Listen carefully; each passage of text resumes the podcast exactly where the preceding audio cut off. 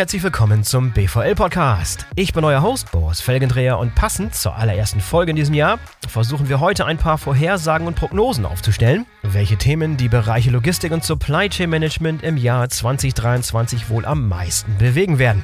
Dazu haben wir uns Knut Allecke geladen. Knut ist Partner bei McKinsey, wo er weltweit für das Thema Lieferketten verantwortlich ist. Knut lehrt nebenbei auch noch im Bereich Supply Chain Management an der Uni Köln und hat gerade ein interessantes Buch veröffentlicht, über das wir im Laufe des Gesprächs auch kurz gesprochen haben. Bevor wir loslegen, hier noch ein Hinweis auf den Sponsor der heutigen Sendung, EverySense. EverySense ist Spezialist für digitalisierte Bahnprozesse. Und das Unternehmen hat das erste TMS speziell für die Schiene gebaut. Transport Visibility Management System, also TVMS, nennt sich dieses KI- und Cloud-basierte System. Damit können Verlader Echtzeit-Sichtbarkeitsdaten in ihre Transportprozesse integrieren und somit ihre Schienen- und intermodalen Transporte vorausschauend planen. Kollaborative Tools vereinfachen dabei den Austausch zwischen Logistikunternehmen, Verladern, Spediteuren und Empfängern. Industrielle Verlader wie Akema, Total Energie, ArcelorMittal und Heidelberg Zement vertrauen inzwischen auf EverySense, um mehr Transporte auf die Schiene zu verlagern und so ihren CO2-Fußabdruck zu verringern. Wenn auch ihr eure Schienen- und Intermodaltransporte besser planen und managen wollt, dann solltet ihr euch unbedingt mal mit der Lösung von EverySense befassen. Am besten ihr schaut gleich mal vorbei unter www.everysense.com. E V E R Y S E N S.com. everysense.com. Den Link findet ihr auch in den Show Notes. So, und jetzt kommt Knut Allecke von McKinsey. Viel Spaß. Hallo Knut, herzlich willkommen zum BVL-Podcast. Schön, dass du mal wieder dabei bist. Ja, vielen Dank, Boris. Äh, vielen Dank für die Einladung. Ich freue mich auf unser Gespräch. Sehr gerne, sehr gerne. Es ist wieder an der Zeit. Wir nehmen diese Aufnahme so um die Jahreswende kurz vor den Feiertagen auf und wir haben uns vorgenommen, uns doch nochmal wieder an so ein paar Prognosen für das Jahr 2023 zu wagen. Mit den Prognosen, die wir für das Jahr 2022 hatten, die wir alle hatten, da sind wir wahrscheinlich alle mit auf den Bauch gefallen. Gehe ich mal von aus. Gibt, glaube ich, keiner, der das, was im Jahr 2022 passiert ist, so vorhergesehen hat. Ähm, aber nichtsdestotrotz äh, finde ich das immer wieder eine, eine interessante Denkaufgabe, einfach mal zu überlegen, was man aus jetziger Sicht so prognostiziert, was man glaubt, was in 2023 so im Bereich Logistik, Supply Chain, Lieferketten passieren wird. Ist ja auch eine Sache, die ihr häufig macht, dass ihr mit Kunden zusammensitzt und so ein paar Szenarien entwirft und mal versucht, in die Zukunft zu blicken. Äh, das wollen wir halt gemeinsam machen. Und ich äh, bin sehr gespannt darauf, was du uns für Prognosen und für Trends fürs Jahr 2023 mitgebracht hast. Also die Zuhörer werden das hier am Anfang des Jahres hören, sozusagen die erste oder vielleicht zweite Episode des Jahres und werden sich einstürmen auf das neue Jahr. Wir sind sehr gespannt, was Knut Allicke sagt, was im nächsten Jahr alles auf uns zukommt. Oder in diesem Jahr, muss ich ja sagen. Im Jahr 2023. Super freue mich auf das Gespräch. Und in der Tat, du hast recht, dass ähm, keiner davon ausgegangen ist, dass ähm, Russland in die Ukraine einmarschiert. Wir haben, glaube ich, ähm, ja. als wir das letzte Mal gesprochen, war eher so die, die Tendenz, ja, es wird sich beruhigen, es wird sich stabilisieren. 22 wird noch ähm, einige Nachwehen haben, aber es wird dann besser werden. Und jetzt sehen wir sozusagen, die nächste Disruption ist, äh, ist da. Und in der Tat wird es wahrscheinlich ja so weitergehen dass die nächsten Disruptionen kommen werden und wir müssen uns darauf einstellen. Also ich glaube, eine der sichersten Prognosen, die man wagen kann, ist, das the new normal. Also es bleibt normal, dass die Lieferketten auf Dauer gestört sind. Ich glaube, wenn man das sagt, dann hat man sozusagen all your bases covered. Dann kann man eigentlich nichts falsch machen. Da wird keiner im Nachhinein sagen, falsche Prognose. Ich glaube, da liegt man relativ richtig, wenn man sagt, Lieferkettenstörungen sind hier, um zu bleiben, oder? Auf jeden Fall. Das ist eine Sache, die haben wir auch schon im, im letzten Jahr gesagt. Ähm, und äh, das wird auch weiterhin so sein. Und das letzte Jahr hat dummerweise genau das eben ähm, unterstützt dass äh, die, die Unterbrechungen, die Disruptionen ähm, weitergehen. Was ich ganz interessant finde, und ähm, das ist, glaube ich, was, was wir im, im nächsten Jahr dann noch mehr sehen werden als in diesem Jahr, ähm, dass Unternehmen ähm, verstehen, dass ähm, eine resiliente, eine robuste Supply Chain unglaublich wichtig ist. Bisher hatten wir ja häufig so das Narrativ, dass, naja, wir machen dann mal irgendwie so eine Taskforce und diese Taskforce, die ähm, arbeitet dann mal ein paar Wochen oder bei der Semiconductor-Krise auch durchaus ein paar Monate oder jetzt auch schon länger als ein Jahr. Und dann wird dieses Problem gelöst und danach gehen wir wieder zurück und arbeiten eigentlich so weiter wie vorher.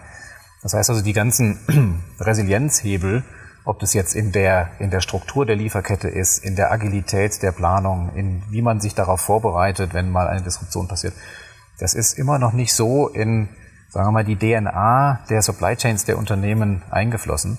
Und da werden wir auf jeden Fall ähm, sehen, dass es ähm, deutlich mehr wird im, im nächsten Jahr. Aber okay, damit nochmal kurz eingehakt. Ich habe so das Gefühl, dass diese Themen Robustheit und Resilienz, die höre ich doch wortwörtlich schon irgendwie auf Konferenzen, mindestens die Gefühl die letzten fünf Jahre, wenn nicht sogar zehn Jahre, dass es immer wieder auf der Agenda war und immer wieder ist es, guck mal, jetzt hier, jetzt hier wie Fukushima, Erdbeben und jetzt war irgendwie ähm, Suezkanal und jetzt war irgendwie Covid und jetzt äh, war Russland. Und in jedem Jahr soll immer dieser, dieses große Jahr kommen, wo endlich alle aufwachen und von diesem Ad-Hoc-Projekt-basierten Supply Chain Risikomanagement zu einem, zu dem übergehen, was du gerade beschreibst. Wieso hat es in der Vergangenheit nicht funktioniert und warum ausgerechnet jetzt? Warum ist jetzt 2023 das große Jahr? Also ganz ehrlich, ich weiß nicht, ob 22, 2023 das große Jahr ist oder ob es ab jetzt dann einfach losgeht ähm, mit Resilienz. Aber du hast genau recht. Es ist interessant, wenn ähm, man sich überlegt, was in Fukushima passiert ist. Das ist jetzt ähm, inzwischen schon elf Jahre her. Ähm, ja. Damals ähm, wurden im Prinzip ähnliche Hebel wie ähm, Anfang 2020 äh, gezogen. Ähm, die Unternehmen haben schnell irgendwelche War Rooms aufgebaut oder Situation Rooms oder Control Tower, wie es auch immer genannt wurde. Und ähm, nach sechs Monaten war aber die Hauptkrise eigentlich vorbei. Und äh, dann ging es zurück zu ja, Business as usual. Ne? Ähm, mhm. Jetzt sind wir aber seit zweieinhalb Jahren, jetzt bald drei Jahren, ähm, in, eigentlich in einer Dauerdisruption. Also die, Logistiker und die Supply Chainer sind eigentlich permanent damit beschäftigt, irgendwelche Probleme zu lösen. Und das, ähm, und das ist jetzt neu. Ähm, wir sehen, dass ähm, das Narrativ sich auch bei den, bei den Vorständen geändert hat. Also wenn wir ähm, anschauen, was unsere Klienten, ähm, sagen wir mal, in ihren Investor Briefings ähm, berichten, dann ähm, hören wir das Wort Supply Chain sehr häufig. Das hatten wir vorher nicht gehört. Logistik hören wir auch viel häufiger. Das haben wir vorher auch nicht gehört. So, das heißt, da ist, da entsteht sozusagen sowas, was man irgendwie Neudeutsch Awareness nennt und ähm, ein Verständnis dafür, dass wir was machen müssen. Und dann kommt, glaube ich, im Augenblick noch was anderes dazu, dass ähm, wenn man, wenn man, ich, ich nehme immer gerne den Vergleich zu einer Versicherung. Ich habe eine Autoversicherung und die Autoversicherung, die habe ich, ähm, die ein Ereignis absichert, was große Folgen hat ähm, für mich oder die, die Beteiligten an einem Unfall. Ich will aber eigentlich gar nicht, dass diese Autoversicherung greift. Und das ist ein Verständnis, was wir auch in Supply Chain Logistik haben müssen, dass wir hier über diese Robustheit haben wir sozusagen eine Absicherung ähm, für eine Lieferfähigkeit oder für, für Supplier, die wir aber nicht unbedingt ziehen müssen. Das ist, ähm, was wir sehr häufig diskutieren, dass ähm, dann operative Supply Chain Manager sagen, naja, ich muss da ja investieren. Ähm, und wenn jetzt aber diese Disruption nicht passiert, was, was mache ich dann? Da habe ich investiert und ähm, es war eigentlich sinnlos. Und das ist was, was ähm, eigentlich nur der, der Vorstand entscheiden kann, weil es eine strategische Entscheidung ist. Es geht nicht in das nächste Quartal oder in das nächste Jahr, sondern das ist wirklich eine strategische Entscheidung. Und dafür ist jetzt im Augenblick das Verständnis da. Das heißt also, deswegen hoffe ich, ähm, beweisen kann ich es natürlich nicht, aber ähm, hoffe ich, dass im nächsten Jahr hier auch, ähm, auch mehr gemacht wird. Und ehrlicherweise, die Hebel werden wir ja wahrscheinlich nachher auch noch einige durchgehen ist auch, ähm, viele von den Hebeln ähm, sind jetzt auch nicht ähm, Rocket Science oder sind auch komplett neu, sondern wie du gesagt hast, das sind Sachen, die hört man seit fünf Jahren, die hört man seit zehn Jahren, teilweise seit 20 Jahren über Agilität, äh, über äh, robuste Netzwerke, ähm, aber sind halt nicht umgesetzt worden. Ne? Und das werden wir jetzt hm. mehr und mehr sehen. Okay, hast du denn aber das Gefühl, dass momentan die Leute, die sich um Lieferketten kümmern, die Lieferketten managen, immer noch in so einer Art Firefighting-Modus sind, immer so eine Art ich vergleiche so ein bisschen mit so einem Immunsystem, das irgendwie in Daueralarmbereitschaft ist, weil irgendwie ein ein Pathogen nach dem anderen reinkommt und irgendwie bekämpft werden muss und man wirklich nie irgendwie vorausdenken kann. Was du gerade beschreibst, ist ja ein Vorausdenken. Das ist Vorausplan, auch Eventualitäten bedenken und Vorausplanen und dafür muss man Kapazitäten haben. Man muss von diesem Firefighting und Krisenmodus, der momentan herrscht, auf so ein langfristiges Denken umzuschwenken. Ist denn das schon passiert? Und wenn nicht, wie kann man da hinkommen als Unternehmen, dass man irgendwie aus diesem Krisenmodus rauskommt und langfristig sich überlegt, gegen welche Risiken man sich versichern muss, in Anführungszeichen, so wie du es beschreibst? Also sehr viele Unternehmen sind in der Tat noch im Krisenmodus. Ähm, aber es ist auch völlig klar geworden ähm, über die letzten zwei Jahre, dass dieser Krisenmodus ähm, nicht nachhaltig ist. Ja, also man ist irgendwann auch erschöpft. Ne? Das, das, sieht man auch einfach an den, äh, an den äh, Mitarbeitern, ähm, die jeden Tag wieder aufwachen und dann irgendwo ist wieder was schiefgelaufen und da muss ich mich jetzt drum kümmern. Das ist einfach schwierig. Und, ähm, und deswegen sehen wir einfach sehr viele Unternehmen, die jetzt sozusagen auf diese, auf diese strategische Ebene kommen und dann sagen, hey, wir müssen das vermeiden. Wir müssen Sachen machen, die uns agiler machen und die uns robuster machen. Jetzt habe ich natürlich das Problem, wenn ich im Krisenmodus bin, dann habe ich gar nicht die Zeit, mich darum zu kümmern, da ja, ähm, die Supply Chain ähm, robust zu machen. Ähm, und das ist dann eben wieder, wo sozusagen der, der Vorstand reinkommt, dass, ähm, dass ich dafür eben auch die richtigen Ressourcen bereitstelle ähm, und ähm, diese Resilienz ähm, dann implementieren.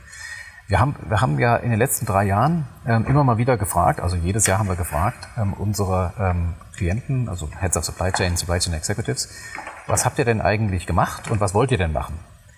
Und wenn man sich diese, ähm, diese Umfrage anschaut, dann hat natürlich jeder über die drei Jahre ähm, immer wieder gesagt, naja, wir haben immer noch Probleme. Ähm, was wir sehen ist, dass ähm, zum Beispiel die Diskussion über äh, Nearshoring, Reshoring am Anfang, also 2020 und 2021, sehr, sehr hoch war. Und die ist dann mhm. wieder ein bisschen runtergegangen und ist jetzt wieder nach oben gegangen. Ähm, wahrscheinlich auch durch die Ukraine, wahrscheinlich auch durch die ganzen Konflikte mit, äh, mit China. Wir sehen, dass, ähm, dass Bestände immer noch sehr wichtig sind, um eine strategische Entkopplung hinzubekommen und eine Sicherheit hinzubekommen. Wir sehen, dass ähm, die ähm, digitale, ob das jetzt Tools ist, ähm, Transparenz, dass das immer wichtiger wird.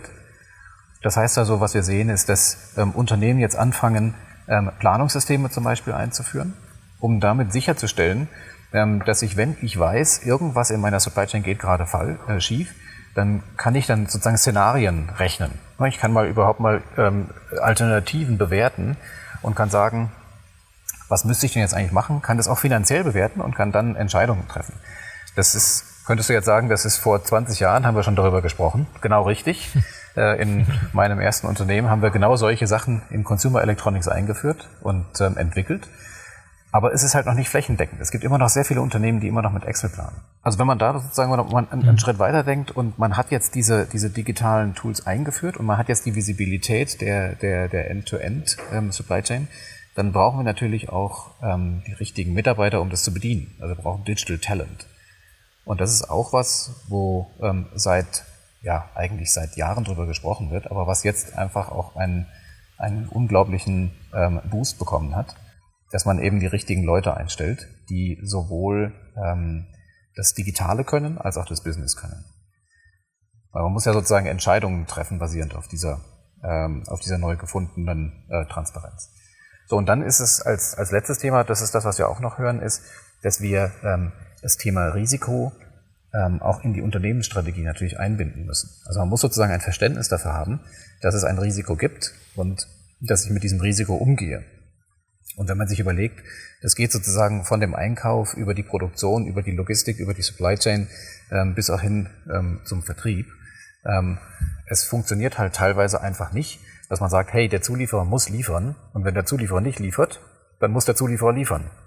Es gibt ja einige Industrien wie in der, äh, in der Automobilbranche zum Beispiel, wo das ganze Thema, ähm, ich plane um Komponentenengpässe, noch, ähm, noch sehr stiefmütterlich behandelt wird. Und jetzt sehen wir eben in den letzten zwei Jahren gab es eine ähm, Engpass bei den, bei den ganzen Chips, Semiconductor. Und plötzlich muss ich sozusagen diese, diese neue Fähigkeit, muss ich die eigentlich anwenden. Aber ich habe die gar nicht. Das ist was, was man aus Consumer Electronics seit Jahren kennt. Die planen schon immer über äh, Komponentenverfügbarkeiten. Aber das sind jetzt Sachen, die halt auch jetzt in Automobil ähm, nach und nach ähm, Einzug halten werden. Ähm, und wo man dann eben diese neuen Fähigkeiten aufbauen muss. Also da wird sich einiges ändern. Da ist einiges schon im Fluss. Und ähm, wir sehen auch Fortschritte. Ähm, aber es ist natürlich nicht so, dass man jetzt einfach sagen kann, hey, in zwei Monaten ähm, bin ich jetzt einfach mal resilient und ich baue meine äh, ganzen Planungsprozesse, meine ganzen, meine ganzen Strukturen um und ähm, bin jetzt schon am Ziel angekommen, sondern das wird auf jeden Fall noch, äh, noch ein paar Jahre dauern. Mhm. Du hattest eben das, äh, das Stichwort digitale Tools verwendet und vielleicht die meisten von uns, die zuhören, wissen vielleicht, um welche Tools es sich handeln könnte. Bist du inzwischen der Meinung, dass diese Tools reif genug sind, dass sie auch vor allem weit genug verbreitet sind, dass sie überall Anwendung finden? Oder ist es eher eine Situation, wo die Kunden, mit denen du sprichst, große Automobilkonzerne, Automobilzulieferer, da sind solche Tools im Einsatz, aber der Rest ist Greenfield sozusagen. Wie, äh, wie weit verbreitet sind inzwischen diese digitalen Tools, von denen du sprichst, die notwendig sind für so eine End-to-End-Transparenz? Ja, das ist eine gute, sehr gute Frage. Wenn wir sozusagen mal überlegen, ähm, wofür nutzen wir diese Tools? Wir nutzen die Tools einmal für die, für die Nachfrageplanung, für die Produktionsplanung, für die Beschaffungsplanung, für die Bestandsoptimierung und für die Transparenz in der Supply Chain. Ähm, es gibt ähm, Tools, die immer mehr, die, die, die weiter verbreitet sind. Ich würde sagen, von den, bei den großen Unternehmen sind diese Tools im Einsatz. Ähm, bei den kleinen fangen sie jetzt an, ähm, verwendet zu werden. Ähm, es, ähm, durch diese Tools ähm, hat man dann die Möglichkeit, dass man Szenarien evaluiert. Ne, dass man sozusagen mal plant, was, was wäre denn eigentlich, wenn? Und mhm. ähm, dann auch eine Bewertung macht, wie kann ich denn dagegen gehen.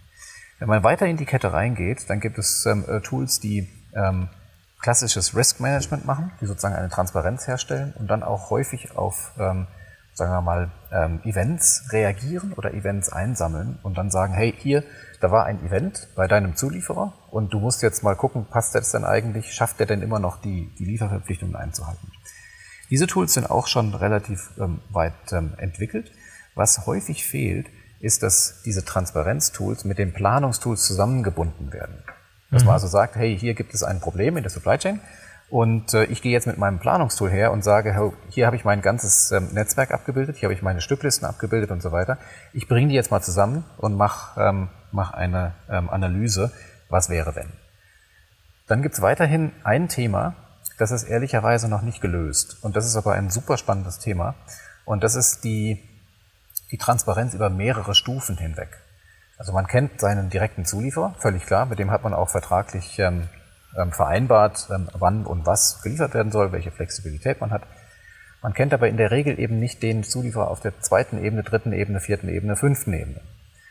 Und das ist jetzt ein, ein, ein ganz, ganz wichtiges Thema, weil häufig die Disruptionen nicht direkt beim Zulieferer passieren, sondern die passieren irgendwo tief in der Supply Chain.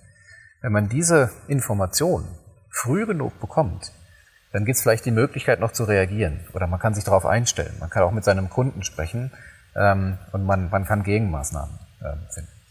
Und diese Transparenz, obwohl jeder darüber spricht, ähm, ist sehr, sehr schwer zu bekommen. Es gibt die Möglichkeit zu sagen, ich ähm, halte vertraglich sozusagen fest mit meinem direkten Zulieferer, dass ich auch die Visibilität in die Kette haben will. Das funktioniert. Ähm, aber mit sehr vielen Zulieferern wird es einfach nicht gemacht. Und ähm, dann diese Visibilität zu erzeugen, ähm, ist schwierig. Es gibt hier sozusagen zwei Themen. Es gibt einmal sozusagen die strukturelle Visibilität, wo man einfach sagt, hey, ich muss wissen, wo denn eigentlich meine Produkte herkommen. Wird auch äh, übrigens für das, ähm, für das Lieferkettengesetz ähm, sehr, sehr wichtig. In der Tat, ich ja. muss also wissen, wo sind meine Zulieferer überhaupt ähm, verortet? Habe ich vielleicht Clusterrisiken, weil die irgendwo alle dann aus einer Gegend kommen? Ähm, das ist sozusagen ein strukturelles Thema. Und dann das operative Thema ist, dass man sich eigentlich im Zielzustand ähm, überlegen könnte, dass man über mehrere Stufen hinweg so eine ganz normale Planung machen kann, um dann zu sagen, ähm, wo habe ich denn ein Problem, wann habe ich denn ein Problem? So, das ist sozusagen die Vision, ähm, die jeder implementieren will. Das Problem bei dieser Vision ist, ich muss meine Daten teilen und da kommt sozusagen das Vertrauen mit rein. Vertrauen ist ähm, in, den, in den Zulieferketten nicht unbedingt sehr hoch, dass ähm, mit diesen ähm, geteilten Informationen dann ähm, nichts gemacht wird, dass der Einkauf dann irgendwie an die Tür klopft und sagt, na, ich weiß jetzt aber was über dich, über deine Auslastungssituation, über ähm, deine derzeitige äh, Fähigkeit zu liefern und dann eben nachverhandeln will. Also das ist sozusagen ein ganz, ganz wichtiges Thema, was ähm, in den nächsten Jahren ähm, sehr viele Startups auch ähm, beschäftigen wird und auch sehr viele äh, der etablierten äh, Toolanbieter beschäftigen wird und auch durchaus sehr ähm, hilfreich ist, um die Resilienz in der, in der Supply Chain zu verbessern.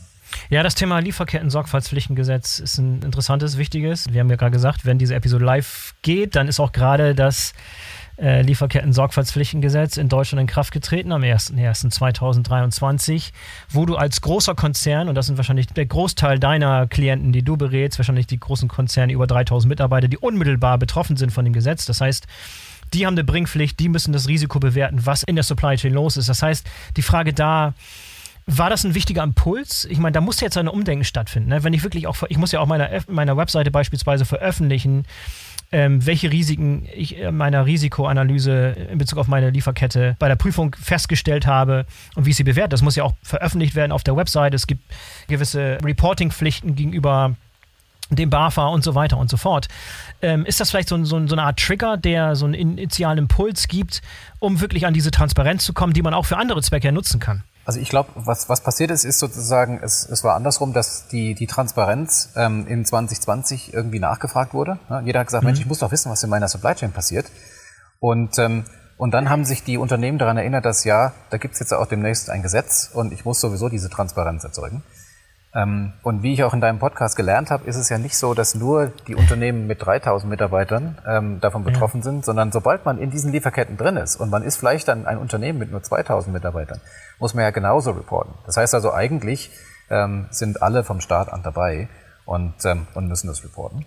Und interessant ist auch, dass alle Softwareanbieter, die sozusagen sich vor zwei, drei, vier Jahren noch auf dieses Risikothema fokussiert haben, jetzt natürlich auch sagen, hey, wir können auch ähm, bei dem Lieferketten-Sorgfaltspflichtgesetz äh, mithelfen und äh, können sozusagen diese Transparenz, die wir sowieso jetzt hier schaffen, können wir auch dafür nutzen, dass wir da ähm, dann reporten können. Mhm. Gut, weit, weitere Frage, die sich bei mir immer stellt, wenn es um diese digitalen Tools geht, die diese komplette Lieferkettentransparenz versprechen, ist die Frage nach der Qualität der Daten.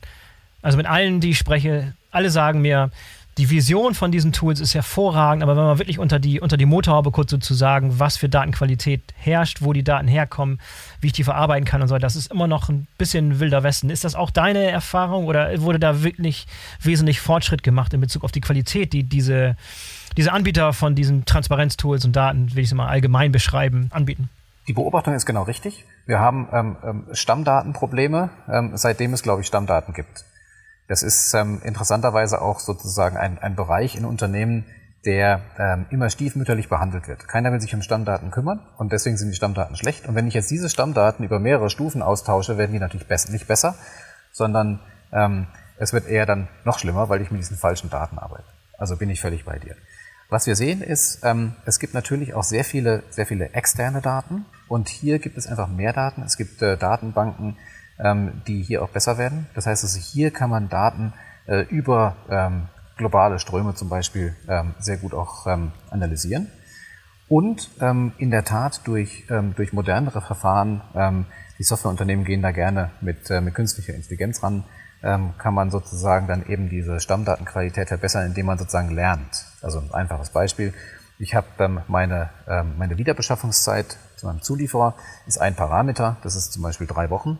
Und jetzt merke ich aber, dass ähm, diese Wiederbeschaffungszeit eigentlich äh, immer fünf Wochen ist oder zwei Wochen. Und ähm, das kann ich natürlich herausfinden und dadurch kann ich dann auch die Qualität verbessern ne? und dann eben vermeiden, dass ich ähm, einen Stockout habe oder dass ich zu viel, äh, zu viel Bestand aufbaue. Aber da gibt es auch auf jeden Fall ähm, sehr viel zu tun, gar keine Frage. Gut, und, und vor allem Stammdaten ist das eine, aber die andere ist Echtzeitdaten über Liefervorgänge zum Beispiel, was in meiner Lieferkette passiert. Was gar nicht in meinem SAP-System in Stammdaten irgendwie erfasst wird, sondern aktuelle Daten, die in der Lieferkette erzeugt werden, in Live-Zustand, wo es ja oftmals dran hapert, wo ich einfach die Information nicht habe oder zu spät habe und dann nicht entsprechend darauf reagieren kann. Und das ist das Kind schon im Brunnen gefallen. Ganz genau, ganz genau. Und äh, was dazu vielleicht zwei Bemerkungen. Einmal, ähm, selbst wenn ich diese, diese ähm, Realzeitdaten hätte, ähm, die Frage ist ja immer, was passiert. Also wenn ich jetzt genau weiß, wo mein Container ist, der ist jetzt, wird jetzt gerade transportiert von Asien nach Europa und ich weiß, ah, dieser Container ist genau da. Diese Aussage bringt mir ja nichts. Ich muss sozusagen einen Schritt weitergehen. Ich muss sagen, ähm, kommt er zu spät oder ähm, kommt er pünktlich? Und cool. wenn er zu spät kommt, da sind wir sozusagen wieder bei den Planungssystemen, dann muss ich wissen, ähm, hat das denn eine Auswirkung? Es kann ja sein, dass ich eine Verspätung von einer Woche problemlos ähm, abdecken kann, weil ich einen Bestand von zwei Wochen habe. Es kann aber auch sein, dass die, dass die Verspätung von einer Woche dazu führt, dass ich meinen Produktionsplan umbauen muss. Und dann sozusagen zu sagen, okay, und jetzt in dem idealen System ähm, habe ich jetzt auch noch vielleicht eine Alternative, wo ich sage, hey, auf dem Weg kann ich auch den Container ausladen ähm, an einem Hafen und kann dann die, die Komponenten über Luftfracht dann äh, transportieren. Das ist sozusagen die wirkliche Szenarienplanung, die ich, ähm, die ich mir eigentlich vorstellen will. Das heißt also, da müssen einfach diese, diese Realtime, diese Transparenzsysteme und die Planungssysteme äh, zusammengehen und müssen ähm, Hand in Hand arbeiten. Was ehrlicherweise, wenn man sich die Logistikbranche anschaut, wo immer noch sehr, sehr viel mit Papier gearbeitet wird, ähm, was eine, eine Herausforderung ist, ähm, an der aber auf jeden Fall gearbeitet wird. Okay, jetzt zusammenfassend, das war sozusagen deine erste Prognose. Wie würdest du die zusammenfassen? Supply Chain Disruptions und uh, Here to Stay. Wie würdest du den ersten, den ersten Teil deiner Prognose zusammenfassen, bevor wir zur nächsten übergehen? Also Supply Chain Disruptions, äh, in, in der Tat are Here to Stay. Ähm, wir müssen sozusagen weiterhin damit umgehen. Wir müssen unsere Supply Chains ähm, sowohl strukturell als auch operativ resilienter oder robuster aufbauen ähm, und ähm, brauchen, ähm, brauchen dafür auch das richtige Talent und ähm, wir brauchen dafür auch die Unterstützung des, äh, des Vorstandes und das werden wir in dem nächsten Jahr deutlich mehr sehen. Okay, nochmal ein letztes Wort zum Thema Talente, bevor wir zum, zum nächsten Programmpunkt, zur nächsten Prognose übergehen. Wie werden Talente ausgebildet und worin müssen die ausgebildet werden? Was für Talente sind gefragt? Sind die schwer zu bekommen? Liegt es daran, dass man interne Mitarbeiter auf den entsprechenden Tools ausbildet? Gib uns mal ein bisschen Einblick in, in wo der Schuh der drückt beim Thema Ausbildung oder, oder Heranzüchtung von digitalen Talent. Was, was wir sehen ist, ähm, dass es gibt ähm, ähm, in, in, den, in den Unternehmen typischerweise äh, sehr, sehr viele Kollegen, die äh, das Unternehmen sehr gut kennen und sozusagen in dem ganzen Bereich Logistik und Supply Chain eben ähm, sich da etwas aufgebaut haben.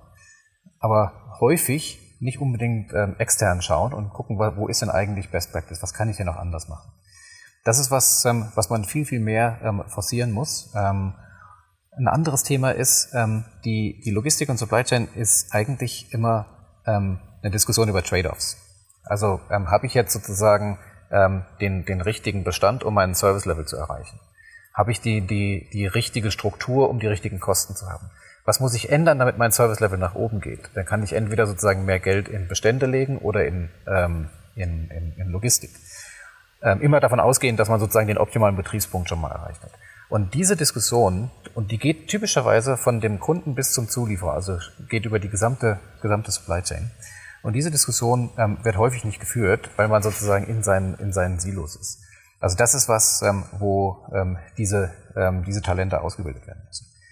Weiteres Thema ist, ähm, wir nennen das die, die Translator-Funktion, also eine Übersetzung von ähm, den, sagen wir mal, den digitalen Ansätzen in Business und, an, und umgekehrt. Man hat sehr häufig ähm, äh, Leute, die kennen digital gut und Leute, die kennen das Business gut, aber die verstehen sich nicht. Das heißt also, da braucht man diese Übersetzerfunktion. Und diese Übersetzerfunktion, das haben wir auch in unserem, in unserem Buch äh, Source to Sold ähm, ja, thematisiert, die braucht wir auch in Richtung, in Richtung des Vorstandes. Ja, weil wir haben sehr häufig ähm, ähm, hochtalentierte Leute, die halt ähm, äh, in, ihren, in ihrer Zahlenwelt so gefangen sind, dass sie nicht erzählen können, was, was ist denn eigentlich wichtig in Supply Chain? Ähm, wo brauchen wir denn eigentlich die Unterstützung des Vorstands? Also diese ganzen Aspekte müssen ähm, zusammen trainiert werden, ähm, um, ähm, um in Supply Chain erfolgreich zu sein. So, jetzt ist die Frage, gibt es denn da genug Talent davon oder gibt es nicht genug Talent?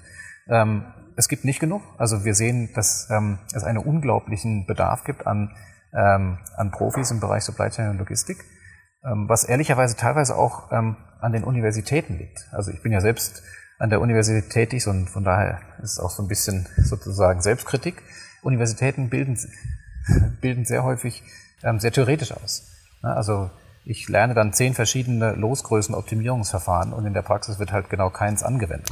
Das heißt also hier sozusagen ja. mal diese, diese End-to-End-Konzepte und ähm, Verständnis ähm, zu unterrichten, wäre sehr, sehr wichtig, um da die, die Pipeline zu füllen und die Pipeline auch mit den richtigen Leuten zu füllen. Vielleicht, wenn wir, wenn wir sozusagen auf die nächste, äh, auf die nächste ähm, Vorhersage gehen. Gerne. Ähm, wir haben die, die Kollegen von, von unserem äh, globalen Think Tank, von dem McKinsey Global Institute, ähm, haben sich mit, ähm, mit Flüssen ähm, beschäftigt. Und da kamen ein paar ganz interessante Ergebnisse raus. Ähm, und ähm, die Idee war sozusagen, dass man die Frage gestellt hat, ist die Globalisierung eigentlich zu Ende? Ja, das geht ja im Augenblick ähm, durch die Presse. Und ähm, die also die Prediction ist sozusagen, dass die Globalisierung weitergeht, aber ähm, sie wird, ähm, wird sich natürlich nach und nach anpassen. So, was wir uns angeschaut haben, ist, ob es denn Regionen gibt, die, die sich selbst versorgen können. Ja, was wir angeschaut haben, ist sozusagen, gibt es Regionen, wo nicht ähm, mehr rausfließt als reinfließt? Und die Antwort ist, äh, gibt es nicht. Ja, war zu erwarten. Aber jetzt gibt es sozusagen auch die, äh, die zahlenmäßige Untermauerung. Das heißt also hier, ähm, was wir sehen, ist, es gibt sozusagen nicht eine, eine, eine Möglichkeit, eine Region für sich zu kapseln. Ja? Äh, die Globalisierung wird auch weitergehen, ähm, aber wir kommen gleich nochmal darauf, was sich, was sich verändern wird. Was ich als sehr interessant ähm, ähm eine, ähm, eine Analyse ähm, aus, aus, dieser, aus, aus diesem Bereich fand ich sehr interessant, die geschaut hat, wie viel ähm, Mitarbeiteräquivalent haben denn eigentlich die ganzen Produkte, die ähm, nach Europa zum Beispiel reinfließen? Weil es gibt in den letzten zwei Jahren haben sehr viele Unternehmen über Nearshoring, Friendshoring und alles Mögliche gesprochen. Und wir haben dann gesagt, lass uns das doch mal zum, ähm, zum Extrem durchdenken und sagen, wir haben einfach alles, was bei uns sozusagen reinfließt, das würden wir jetzt lokal produzieren. Und das ist ein Äquivalent, dann bräuchten wir 50 Millionen zusätzliche ähm, Mitarbeiter in Europa, um alles, was reinfließt, zu produzieren. Auch wenn das von den, von den, teilweise von den Strukturen natürlich gar nicht funktioniert. Aber man sieht einfach, dass es, dass da schon mal ein, ein Problem da ist. Wir haben gar nicht die, die Humankapazität, um, um das, ähm, das abzudecken. Also das, das, das ist nicht möglich. Da, darf ich da kurz, kurz einspringen? Das, ja. das mag zwar stimmen, aber ich glaube, die, die Vision oder die Idee, dass man alles in Bezug auf Ströme, alles in Produktion wieder zurückbringt nach Europa, nee. das ist letztlich auch nicht die Idee, genau. aber vielleicht könnte man gezielt Pharmaceuticals oder Semiconductor, also, also wirklich strategisch wichtige Dinge, die wir uns nicht erlauben können, sie nicht zu haben, dass man die vielleicht zurückbringt. Das ist ja vielleicht eher die Frage. Genau. Und ist das eine Option oder ist auch das wirklich eine, irgendwie Wunschdenken? Das ist auf jeden Fall eine Option. Ähm, das haben wir uns auch angeschaut und hier gibt es sozusagen ähm, äh, wenn man sich die Treiber anschaut, dann haben wir sozusagen Markttreiber, ne, wo man einfach sagt, ähm, es gibt irgendwo hier, ähm, ja, es gibt einfach Labor Cost, die sind in anderen Ländern deutlich, deutlich geringer. Das ist für die Textilindustrie zum Beispiel so. Es, es, heute ist keiner mehr bereit, einen, einen hohen Preis für, für Textilien auszugeben. Also müssen wir sozusagen da produzieren, wo es günstiger ist. Ähm, damit wird es sehr schwer, den, diese, ähm, diese Industrien komplett zurückzuholen. Und dann gibt es, ähm, sagen wir mal, Nicht-Markttreiber. Und äh, du hast jetzt die zwei wichtigsten genannt, äh, die äh, pharmazeutische Industrie und die, und die Halbleiter. Ähm, hier ist es so, dass über andere ähm, Anreizsysteme ähm, die, die Fertigung ähm, geholt wird. Die Halbleiterei ist ein ganz interessantes Beispiel, weil hier ähm, die Halbleiterunternehmen eigentlich nur den, den, den Subventionen folgen. Also es wird in allen Regionen wird sozusagen massiv Geld investiert, um dann eben lokal ähm, Halbleiter anzusiedeln. Und ähm, da Halbleiter von ihrer Wertdichte sowieso so hoch sind, dass sie äh, eigentlich ist sozusagen die Entfernung, die globale Entfernung kein Problem. Ähm, das heißt also, es wird sowieso alles geflogen, können auch Halbleiter da produziert werden, ähm, wo es sozusagen die höchsten Subventionen gibt. Okay. Und das ist ein, ein, ein, Trend in der Tat, den, den wir sehen. Ähm, nur mal eine Zahl zu nennen, in, ähm, in Südkorea ähm, sollen in den nächsten zehn Jahren 500 Milliarden Dollar ähm, ausgegeben werden, um Halbleiterunternehmen, typischerweise dann natürlich südkoreanische wie Samsung, dann ähm, zu unterstützen, da Fabs aufzubauen. Also 500 Milliarden ist ein unglaublich hoher Wert. Das ist in anderen Regionen deutlich weniger. Ähm, und wir werden, und in Europa haben wir sozusagen die Diskussion. Und ähm, hier werden ähm, natürlich auch ähm, ähm Fabs entstehen. Aber die werden sozusagen eben ähm, über diese, über diese Nichtmarkt ähm, ähm, angesiedelt. Genauso wie in der, in der pharmazeutischen Industrie, ähm, wie du gesagt hast, die, es ist immer noch so, dass die, dass die Wirkstoffe sehr viel aus Indien und China kommen. Um sich hier eine gewisse Unabhängigkeit zu schaffen, ähm, versucht man dann eben da diese Wirkstoffproduktion dann eben auch wieder zurück nach Europa zu holen und da anzusiedeln das ist vielleicht nicht dein Fachgebiet Pharmazie, aber trotzdem, das ist irgendwie ein bisschen was, was ich mir persönlich wünschen würde, dass man wirklich diese Ingredients, diese notwendigen Inhaltsstoffe für pharmazeutische Produkte wieder hier in Europa ansiedelt. Aber sind wir da schon, sind wir auch sehr, sehr weit davon entfernt, weil irgendwie auch das viel zu preiswert ist, das in Indien und China herzustellen und die einfach viel zu weit voraus sind, auch Skaleneffekte haben und so weiter. Und dass man das klar zurückbringen könnte, aber dann würde halt ein Aspirin statt äh, 3 Euro in der Apotheke 30 kosten und das will keiner. Wie realistisch ist das Ganze? Wohl wissen, dass du kein Pharma-Experte bist. es, es, es ist auch hier wieder sozusagen ähm, keine, keine binäre Entscheidung. Ne? Also es geht sozusagen nicht darum, die gesamte Wirkstoffproduktion der ganzen Welt jetzt nach Europa zurückzubringen, ähm, sondern hier äh, sicherzustellen, dass man, ähm, dass man robust aufgestellt ist. Das heißt also, es wird dann ein, ein Großteil weiterhin aus Indien und China kommen, aber wir können es eben auch aus, ähm, aus Europa versorgen. Also die, die, die, zweit, die zweite Prognose ähm, ist, ist ganz klar, Globalisierung wird, ähm, wird weitergehen. Ähm, wir werden nur ähm, die, wenn man sich dann die globalen Strukturen anschaut, werden wir hier ähm, eine Veränderung sehen. Und ähm, die Veränderung ist, betrifft vor allem China. Es wird im Augenblick sehr viel darüber geredet, hatten ihre Corona-Politik mit, den, mit den ganzen Lockdowns in diesem Jahr hat nicht so richtig funktioniert. Im Augenblick wird geöffnet, ähm, auch ein bisschen ungeplant geöffnet.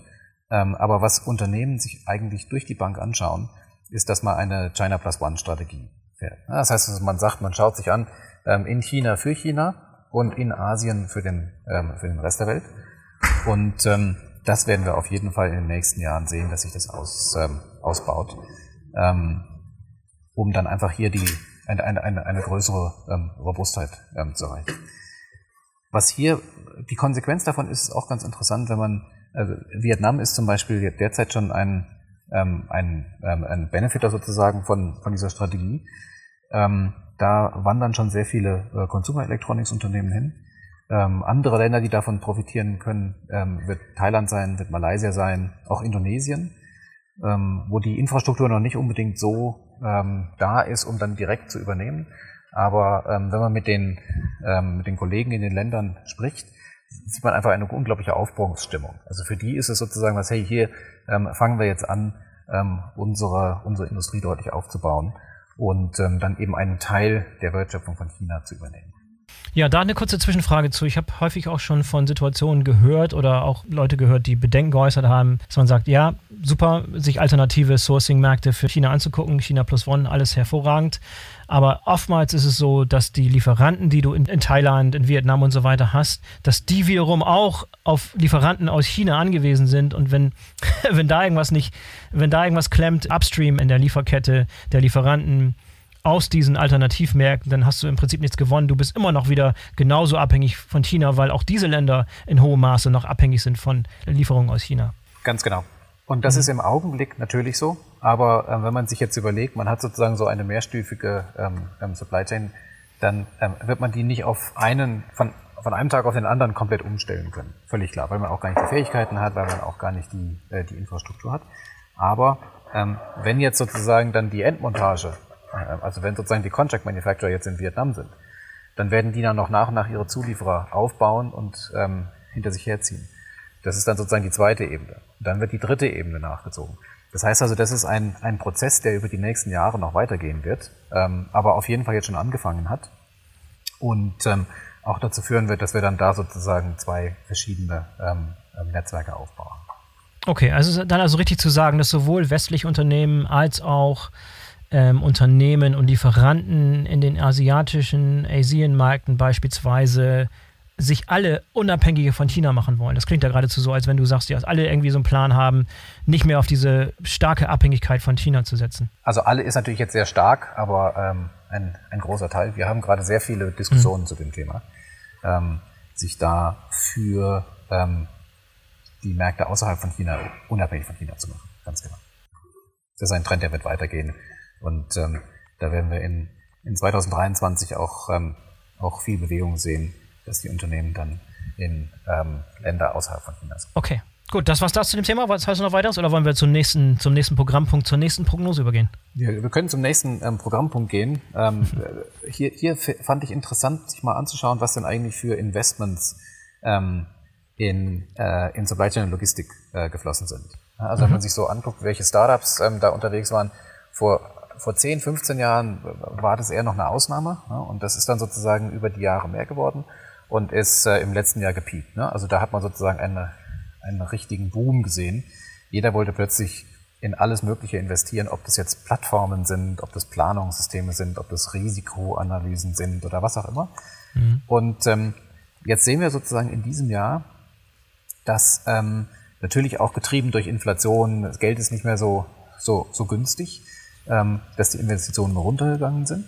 Aber ähm, man sieht immer noch, dass, ähm, dass das Interesse sehr hoch ist. Also von daher sozusagen die Prognose für nächstes Jahr ist, dass ähm, Investition, das soll jetzt natürlich keine Investitionsentscheidung ähm, unterstützen, aber wir werden sehr viel, sehr viel Kapital weiterhin sehen, die in, äh, in Logistik- und Supply Chain Lösungen gehen ähm, weil hier einfach auch noch sehr viel, sagen wir mal, sehr viel zu lösen ist. Ne, die ganzen mhm. Themen, die wir vorher diskutiert haben, mit Planung, mit Transparenz, mit Szenarienanalysen, ähm, sind alles Themen, die, ähm, wo sich Startups ähm, immer mehr und mehr tummeln und äh, natürlich auch einen großen äh, Benefit bringen können. Ja, gehst du davon aus, dass zusätzliche Investitionen in existierende Startups fließen oder gehst du davon aus, dass auch die Anzahl der Neugründungen beispielsweise gleich bleibt, zurückgeht. Diese Situation, wo du im Prinzip für jede neue Idee Geld bekommen konntest, war ja eigentlich auch ein, eine sehr gute Situation. Haben viele aus der Reserve gelockt, sozusagen, um mal was Unternehmerisches auszuprobieren und mal ein paar Dinge an die Wand zu werfen.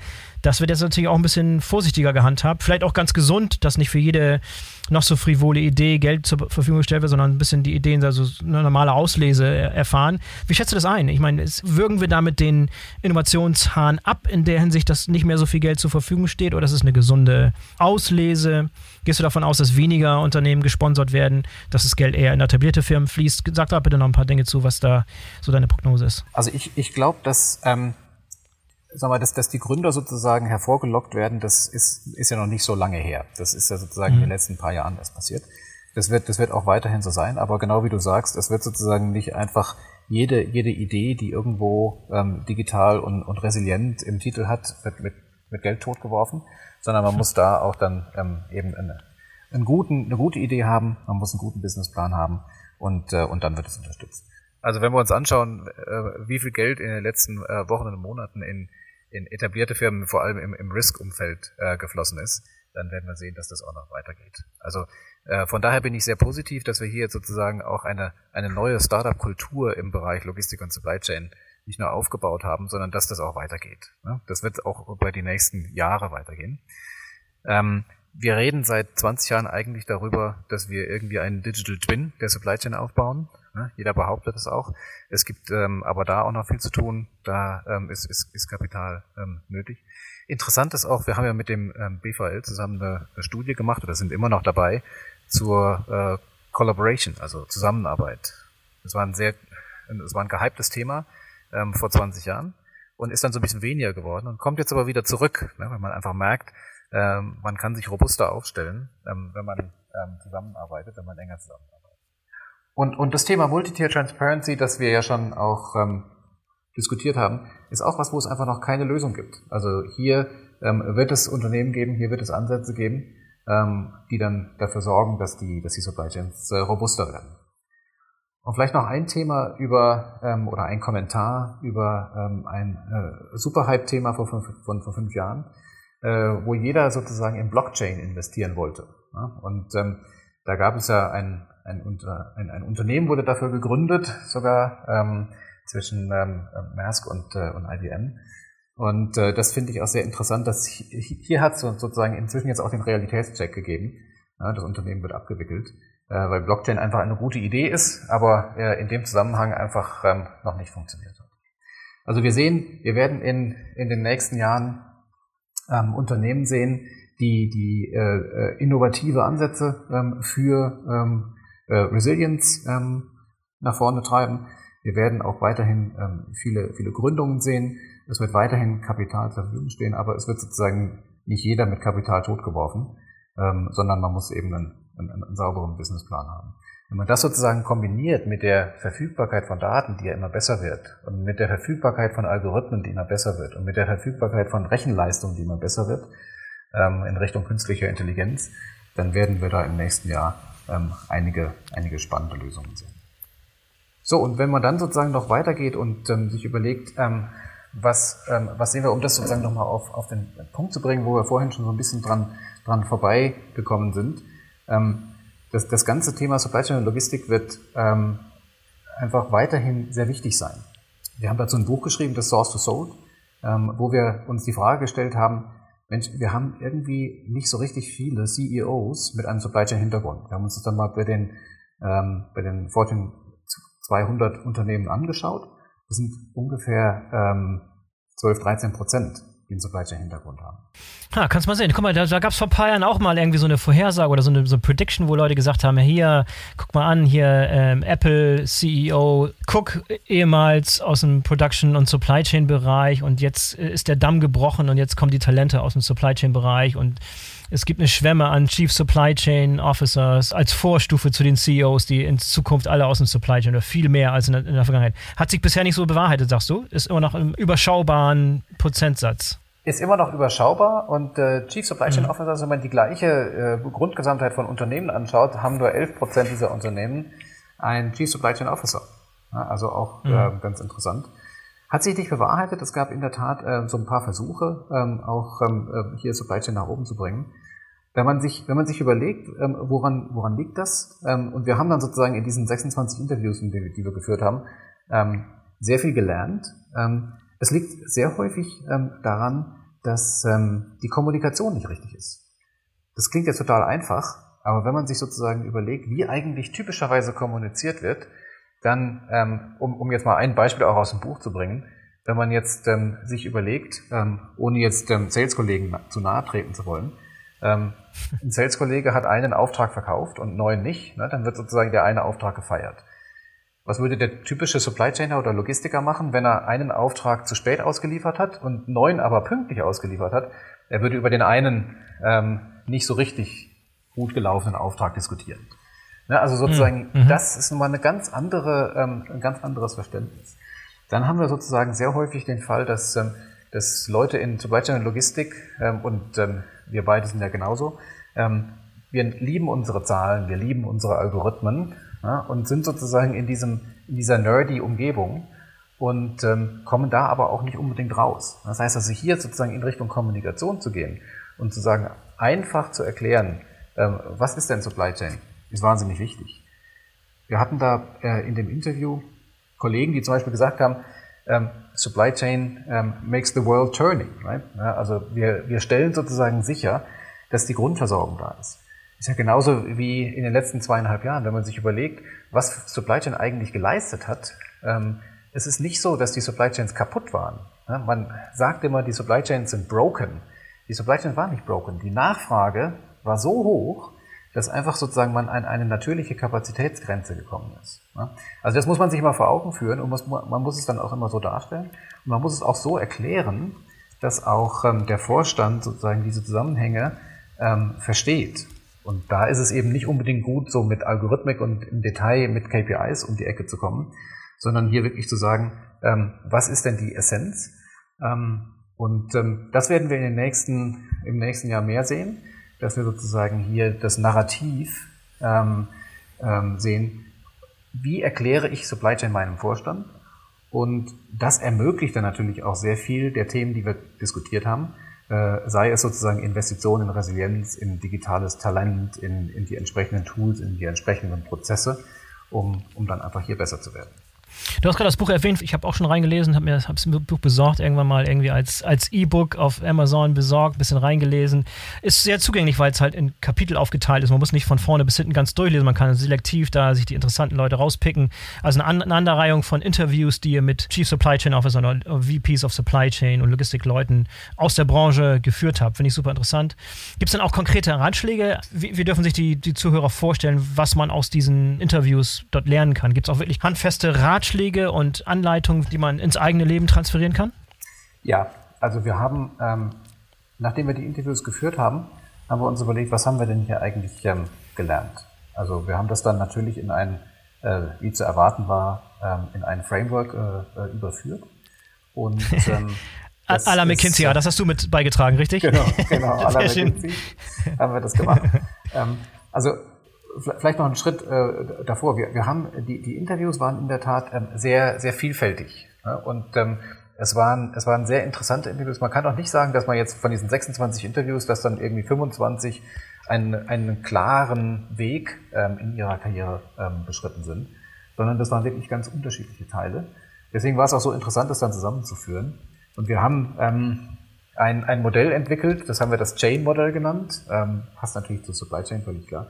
Aber ähm, was da drin ist, ist im Prinzip, wir, haben, wir sagen sozusagen, hey, wann und wie kann man denn eigentlich erfolgreich werden als jemand, der in Supply Chain und Logistik unterwegs ist? Also erfolgreich in Form von, hey, wir, wir können wirklich die Performance unseres Unternehmens verbessern und wir können auch ähm, in Richtung Board uns entwickeln.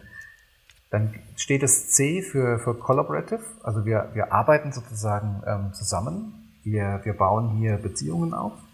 Das H steht für, für Holistic, das ist was, was ähm, eigentlich jeden in Supply Chain Logistik auszeichnet. Wir denken wirklich vom Kunden bis zum Zulieferer, wohingegen sehr häufig in anderen Funktionen man einfach doch deutlich mehr in den Funktionen denkt. Und ähm, mhm. damit haben wir sozusagen die, die Möglichkeit, in, äh, in Neudeutsch Big Picture zu denken und damit auch die, die Verbindungen zwischen den ganzen ähm, Abteilungen zu schaffen. Wir sind in, in A wie Adaptable.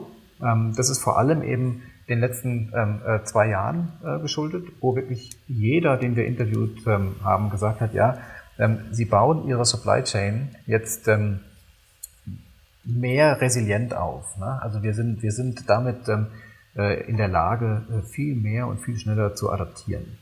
So, und dann die, die letzten beiden, ähm, I für äh, Influential. Und Influential jetzt nicht in der negativen äh, Konnotation, sondern als positiv, dass man irgendwie seine, seine Leute, ähm, seinen Leuten sozusagen die Power gibt, dass sie auch wirklich was bewegen können.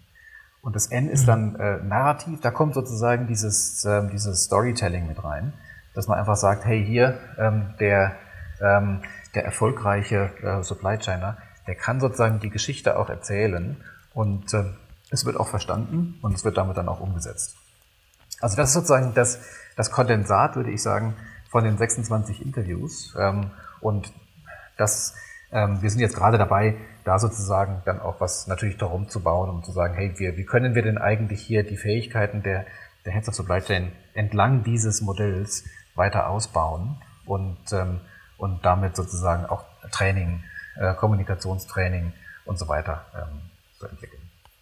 Ja, das ist mir häufig schon aufgefallen. Ich bin ja so ein bisschen in, in beiden Welten unterwegs, sowohl im, im, Bereich Logistik, Supply Chain, aber als auch in so einer alten Welt des, des Marketings beispielsweise. Ne? Wenn du auf einer Marketingkonferenz beispielsweise unterwegs bist und siehst da so den Counterpart, so ein Chief Marketing Officer im Vergleich zum Chief Supply Chain Officer, wie die sich verkaufen, wie die das Narrativ beherrschen und wie die das, was sie machen, darstellen, nach außen verkaufen, ist halt in einer anderen Liga als genau. das, was jemand, der in Logistik und Supply Chain unterwegs ist, der vielleicht viel, viel größeren Einfluss hat, der aber nicht so gut weiß, wie man es verkauft. Das siehst du immer, immer wieder, dass die Leute einfach diese Fähigkeit nicht mitbringen, weil sie ein bisschen halt dazu neigen, hinter den Kulissen zu arbeiten und irgendwie handfest anzupacken, ein bisschen datengetrieben und so weiter sind. Weißt du, ne? der typische Logistiker oder Supply Chainer, der jetzt nicht so. Genau ja, mit, mit der großen Brust da auf der Bühne steht wie ein Chief Marketing Officer. Das ist schon ein Unterschied, ne? Aber Supply Chain Läufe kaufen sich sehr, sehr häufig unter Wert. Ich glaube, da ist noch sehr, sehr viel aufzuholen. Da kann man viel, viel lernen.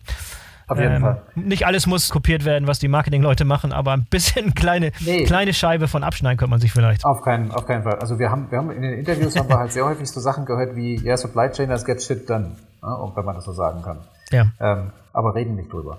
Ähm, wir hatten einen äh, in einem Interview, das war sehr interessant, der kam sozusagen aus Sales, ist dann in Richtung Supply Chain gegangen und wurde dann ähm, von seinen Sales-Kollegen gefragt, ob er nicht mal erklären kann, was er so macht. Gab es so weltweite Sales-Konferenz und ähm, er war dann eben auch so tief in Supply Chain, dass er im ersten Schritt auch sozusagen diese nerdy ähm, Story erzählen wollte und hat dann gemerkt, nee, das versteht aber keiner. Dann hat er sozusagen einfach fünf Bilder genommen, also die Ever Given, die im Suezkanal hingen ne, und andere Bilder und hat darum erzählt, mhm. welche Herausforderungen man eigentlich hat in Supply Chain und wie man damit umgeht. Und das Feedback danach war ähm, phänomenal. Er hat gesagt, die Sales-Kollegen haben gesagt, jetzt verstehe ich endlich, was ihr macht. Vorher habe ich es nie verstanden. Mhm. Also genau mhm. richtig, was du sagst, sozusagen hier eine viel bildlichere Sprache ähm, zu nutzen und auch viel einfacher zu kommunizieren, ähm, aber immer sozusagen im Hinterkopf zu haben, Mensch, irgendwie dieses ganze End-to-End-Ding muss ich ähm, kommunizieren. Ich muss auch sozusagen kommunizieren, dass es immer so Trade-offs gibt. Ne? Man kann, there's no free lunch, ne? man kann nicht irgendwie alles haben. Und wenn man das, wenn man diese Nachricht äh, übermittelt, ja, da hat man schon sehr, sehr viel gewonnen. Okay, und das jetzt zurückzubringen auf deine Prognose, was denn dann die Prognose für 2023, dass Leute das endlich begriffen haben oder da Fortschritte machen oder was ist 2023 das große Jahr, wo die Supply Chainer auf einmal lernen, wie man sich am besten nach Hause verkauft? Ich würde mir wünschen, dass sozusagen 2023 das Jahr von Supply Chain Communication wird. Ich weiß natürlich, dass mhm. es ähm, noch viel länger dauert, aber ähm, ich ähm, ähm ich gehe davon aus, dass hier dadurch, dass wir jetzt sozusagen diesen Boost über die letzten zwei Jahre ähm, erfahren haben, wo jeder über Supply Chain spricht, das ist ja ein, das ist ja ein wunderbarer Türöffner, dass man jetzt sagen kann, hey, und jetzt erkläre ich euch mal wirklich, äh, wie Supply Chain funktioniert, aber mit einfachen Worten, mit einer bildlichen Sprache und damit ähm, die, die Akzeptanz und die Relevanz von Supply Chain dann im 2023 noch weiter ähm, ähm, unterstützt. Und der beste Ort, um das zu üben, wäre der BVL-Podcast. Das heißt, alle, die jetzt zuhören und die die Lieferkette eines großen Unternehmens leiten und noch nicht im Podcast waren und die Story mal äh, am Live-Publikum sozusagen ausprobieren wollen, sind, sind da gerne eingeladen. Vielleicht wäre das in der Tat eine gute Idee, dass man einfach sagt, man, man, man hat im BVL-Podcast, man, man hat sozusagen so fünf Minuten Pitches von, hey, ich erzähle mal die Supply Chain Story. Das ist die Supply Chain Story, was jeder verstehen kann. Ja. Ja, wir brauchen definitiv auch noch wesentlich mehr Practitioners. Wir haben sehr, sehr viele Dienstleister auch dabei, natürlicherweise, die immer von sich aus ein Eigeninteresse haben, von ihren Lösungen zu sprechen und ihren, äh, wie sie, wie sie Probleme lösen, ist ja auch alles schön und gut, aber äh, ich würde mir noch einen höheren Anteil an Practitioners sozusagen, an Leuten, die tatsächlich mit Supply Chain Problemen zu kämpfen haben. Und da, da gibt es sehr, sehr gute Beispiele, aber ich hätte gerne auch mehr davon. Also wer zuhört und wer ins Muster fällt. Und du hast sicher noch ein paar Connections, die du mir mal äh, rüberschicken Auf jeden Fall. Sehr, sehr gerne. Das wäre dann die, die Prediction, dass wir mehr Stories im BVL-Podcast hören im nächsten Jahr. Sehr gut, ja, die nehmen wir uns vor und dann gucken wir, gucken wir im nächsten Jahreswechsel, wo wir da, wo wir da geblieben sind. Knut, noch weiteres anzufügen? Gab es noch was Großes, was wir vergessen haben? Noch eine große Prediction hier, bevor wir den Sack zumachen und dann das Ganze veröffentlichen und dann in einem Jahr gucken, wo wir geblieben sind. Ja, wir müssen in einem Jahr auf jeden Fall wieder ähm, zurückgucken ähm, und dann mhm. schauen, was denn davon wirklich eingetreten ist und was nicht eingetreten ist. Ähm, ich glaube, wir haben ähm, über, ähm, über alle Themen gesprochen. Vielleicht noch einen Kommentar. Was, mhm. wir, haben, wir haben sehr viele Diskussionen inzwischen auch ähm, zu Nachhaltigkeitsthemen. Ähm, was natürlich sozusagen mit sehr vielen Supply Chain Themen auch einhergeht. Ne? Wenn man sozusagen in Richtung Scope, Scope 3 denkt, das ist sozusagen alles, was eben nicht in meinem Bereich ist, sondern was irgendwo zugeliefert wird, da haben wir ähm, sehr, sehr viele Supply Chain Hebel und ähm, auch durchaus die internen Themen. Also das ist was, was, ähm, was auch noch weiterhin ähm, äh, gepusht wird und im nächsten Jahr auch noch einen, äh, einen, einen Boost bekommt. Super, vielen Dank. Knut, wie immer ein Vergnügen. Es macht immer Spaß, dir zuzuhören, immer interessante Unterhaltung. Interessant, wie ihr so tickt, wie ihr so denkt, wie ihr euch die Probleme anschaut und was für Prognosen ihr so abgebt. Und wir werden uns dran halten. Wir werden am Ende nächsten Jahres mal schauen, wo du mit deinen Prognosen gelandet bist. Sie waren ja jetzt auch nicht so gewagt. Das heißt, ich glaube, da ist jetzt keine dabei, wo wir am, am Ende des Jahres sagen, oh, da lachst du ja völlig, völlig vollkommen falsch. Aber wer weiß. Wir werden es sehen. Genau. Vielen Dank. Ähm, hat Spaß gemacht, Boris. Bis die Tage. Mach's gut. So, das war der BVL-Podcast mit Knut Allecke von McKinsey. Ich hoffe, euch hat's gefallen und ihr seid in der nächsten Woche wieder dabei. Bis dahin sage ich Tschüss und auf Wiederhören. Bis zum nächsten Mal. Euer Boris Felgendreher.